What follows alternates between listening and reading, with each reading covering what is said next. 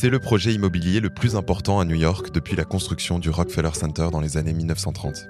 Il a coûté près de 25 milliards de dollars. Il s'agit du Hudson Yards, un projet immense de construction d'appartements de luxe, de centres commerciaux et d'immeubles de bureaux à l'ouest de Manhattan. Il a ouvert en 2019, mais à cause de la pandémie, au moins 5 entreprises ont déjà fait faillite, et l'immense centre commercial et les logements sont désertés. Seuls les bureaux ont trouvé preneur. Oui, et les entreprises fraîchement arrivées sur place sont des entreprises technologiques qui ne cessent de prospérer malgré la crise. Selon le New York Times, Facebook a signé un bail à la fin 2019 pour près de 140 000 mètres carrés de bureaux. Grâce à leur succès, les entreprises florissantes du numérique sont en train de transformer New York en un tech corridor, rassemblant des entreprises prestigieuses comme Amazon, IBM, Apple ou encore Google. Le numérique est un des domaines qui n'a pas trop souffert de la pandémie et qui, peut-être, peut aider à la relance économique. Orange vous présente le mémo. Bonjour Marine. Bonjour Germain. Il y a un an, la planète entière se confinait pour lutter contre la Covid-19. Et il y a encore un an, on s'interrogeait sur le monde d'après. Comment l'économie et les entreprises allaient-elles faire preuve de résilience face à cette catastrophe? Et alors qu'un grand nombre d'entre nous découvraient les réunions en visioconférence ou les sites de nos commerces locaux, nous nous demandions si le numérique serait ou non la voie vers la relance. Et un an après, qu'est-ce qu'il en reste? Aux États-Unis, les entreprises de la tech sont en train d'agir en véritable fer de lance de l'économie. Elles tirent vers le haut tout un pays qui a souffert de l'onde de choc de la crise sanitaire. Pour satisfaire les besoins de ces grands groupes qui ne cessent de grandir, il faut pouvoir proposer des locaux adaptés au retour des employés au bureau. À New York, les architectes et promoteurs immobiliers ont profité des mesures de restriction pour revoir leur façon de construire. Selon le quotidien américain The New York Post, des astuces inspirées par la Covid incluent des escaliers et des sanitaires plus larges, de nombreuses terrasses extérieures. les architectes ont su, je cite, ajouter des portes qui s'ouvrent sans contact dans les bâtiments, des ascenseurs intelligents à destination ou encore améliorer leur système de filtrage de l'air. Et tout ça dans l'espoir d'accueillir les bureaux des fameux Google, Apple, Facebook ou encore Amazon. Oui, car ce sont eux qui ont pu majoritairement tirer leur épingle du jeu durant cette crise.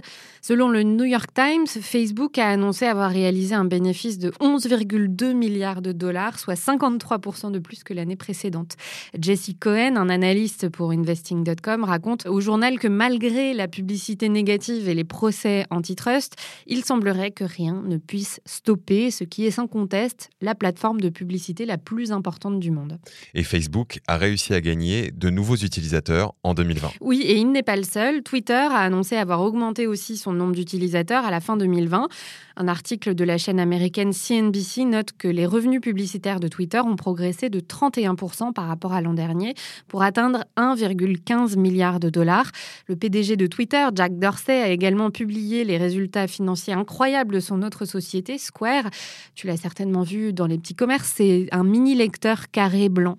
Oui, c'est un appareil branché à un smartphone, il me semble. Exactement. Grâce à cette technologie, on peut réaliser des transactions en carte bleue uniquement euh, avec un téléphone. Et les grandes entreprises de la tech ont donc su tirer profit de cette crise sanitaire, car une bonne partie de nos vies a basculé en ligne. Avec les confinements successifs, nous avons été des millions à télétravailler et à utiliser de nouveaux outils de visioconférence comme Zoom, Microsoft Teams ou Google Meets. La sphère du travail a pris le virage du numérique à grande vitesse et à marche forcée. Et les chiffres sont impressionnants. Selon le journal du net, en un an, l'application de visioconférence Zoom a eu la plus belle progression. De décembre 2019 à avril 2020, sa plateforme est passée de 10 à 300 millions d'utilisateurs actifs quotidiens. Quant à son concurrent, Microsoft Teams, il annonçait avoir 20 millions d'utilisateurs en novembre 2019. Un an plus tard, et je cite le journal du net, Teams a atteint le cap des 115 millions d'utilisateurs actifs quotidiens. Oui, mais si le télétravail a permis aux entreprises d'être plus résilientes, ce virage numérique ne s'est pas fait sans abus. Oui, c'est le site Slate qui nous en raconte les dérives. Aux États-Unis, selon une étude du MIT, pas moins d'un tiers de la population active a basculé vers le travail à distance. Parallèlement, les outils pour les surveiller ont connu un pic de popularité sans précédent.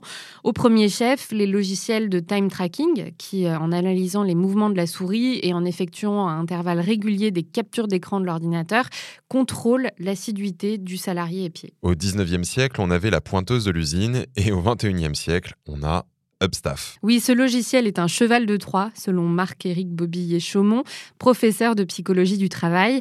Dans un podcast de France Culture, il explique que sous couvert de transformations socio-techniques liées au télétravail, on pouvait remettre en place plus de contrôles, plus de mesures, plus d'évaluations grâce aux outils qu'on déployait dans ce cadre-là. C'est quelque chose qui est extrêmement mal vécu par les salariés. Oui, mais rassure-moi Marine, toutes les entreprises n'ont pas fait ça. Non, et d'ailleurs, la CNIL a publié une mise au point pour éviter les dérives. Je cite Si l'employeur peut contrôler l'activité de ses salariés, il ne peut les placer sous surveillance permanente. L'article de Slate conclut donc que les partages d'écran ou l'obligation d'activer sa caméra pendant le temps de travail sont considérés comme disproportionnés et passibles de sanctions. Et puis, dans certains domaines d'activité, le télétravail a plutôt été bien vécu. Il aurait même eu des bénéfices. Oui, c'est le magazine IEE Spectrum, édité par le célèbre Institut des ingénieurs en électricité et électronique, qui s'est penché sur ces bénéfices. Selon une étude menée auprès de plus de 90 développeurs web, je cite, les répondants ont dit qu'ils pouvaient finir les projets de logiciels dans les temps, en réduisant par là même la durée des projets.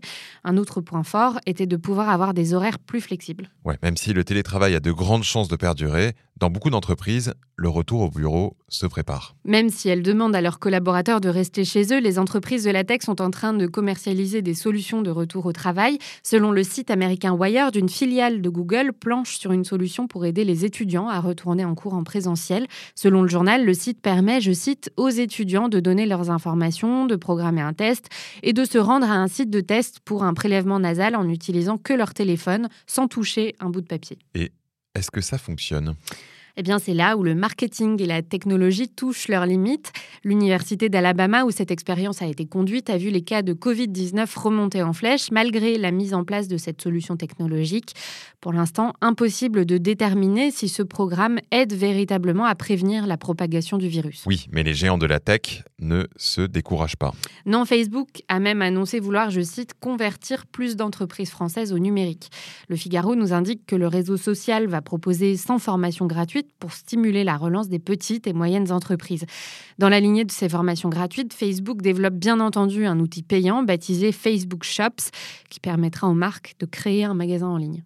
Oui, j'ai entendu dire que la France était à la traîne en matière de compétitivité numérique, mais il semblerait que ce soit un peu mieux qu'avant. Oui, car même si en 2020, les grands gagnants ont été les vendeurs et revendeurs Amazon, Cdiscount et la FNAC, de nombreux petits commerces ont survécu à la crise grâce à leur passage au numérique. Selon un article de ZDNet, le commerce électronique a gagné 4 points en l'espace d'un an.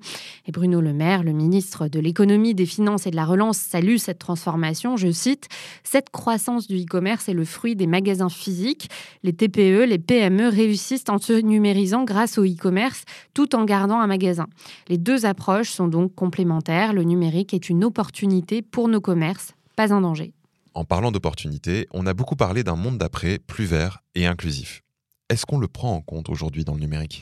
Eh bien, un collectif d'experts qui a publié dans le journal belge Le Soir attire notre attention sur le fait que, je cite, la révolution numérique en cours depuis une vingtaine d'années joue un rôle important dans la dégradation de notre planète. Il y a d'une part l'utilisation de minerais rares pour fabriquer nos appareils électroniques, la consommation d'électricité en hausse pour faire fonctionner les serveurs, les services dans le cloud, etc. En 2019, cite l'article, près de 4% des émissions mondiales de carbone étaient dues à la production et à l'utilisation du système numérique. Cette part pourrait doubler d'ici à 2025 pour atteindre 8% du total de l'ordre des émissions des voitures et deux roues actuellement. Merci beaucoup Marine. Et si vous voulez en savoir plus sur l'impact des usages du numérique sur l'environnement, mais aussi des solutions que l'on peut y apporter, car il y en a, on y a consacré un podcast en octobre dernier. Tous les liens qui ont servi à l'écriture de cet épisode-ci sont dans la description. Si vous êtes nouveau par ici, n'hésitez pas à vous abonner. Et si vous faites partie déjà de nos fidèles auditeurs, merci beaucoup et n'hésitez pas à noter le mémo dans votre application de podcast. À la semaine prochaine pour un nouvel épisode du mémo. C'était Le Mémo, un podcast orange.